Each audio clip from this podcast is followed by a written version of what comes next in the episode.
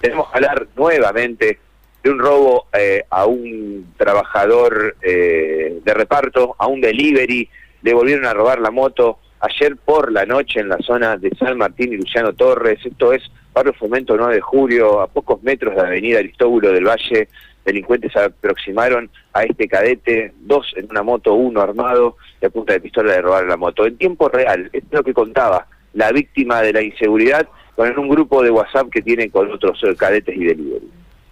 Chicos, buenas noches. Me acaban de robar la moto hace 10 minutos en San Martín y Luciano Torren, ahí a media cuadra de Piuelo, de Aristóbulo. Me acaban de robar, eran dos, eran en una moto grande. No, no vi bien la moto. El de adelante era un gordo con campera roja y negra, sin casco. El de atrás tenía un fierro y tenía una campera verde, estaba encapuchado, una campera verde abrigada, encapuchado y con una cuellera negra hasta la nariz. Eh, era un Giler Smash 110 mi moto.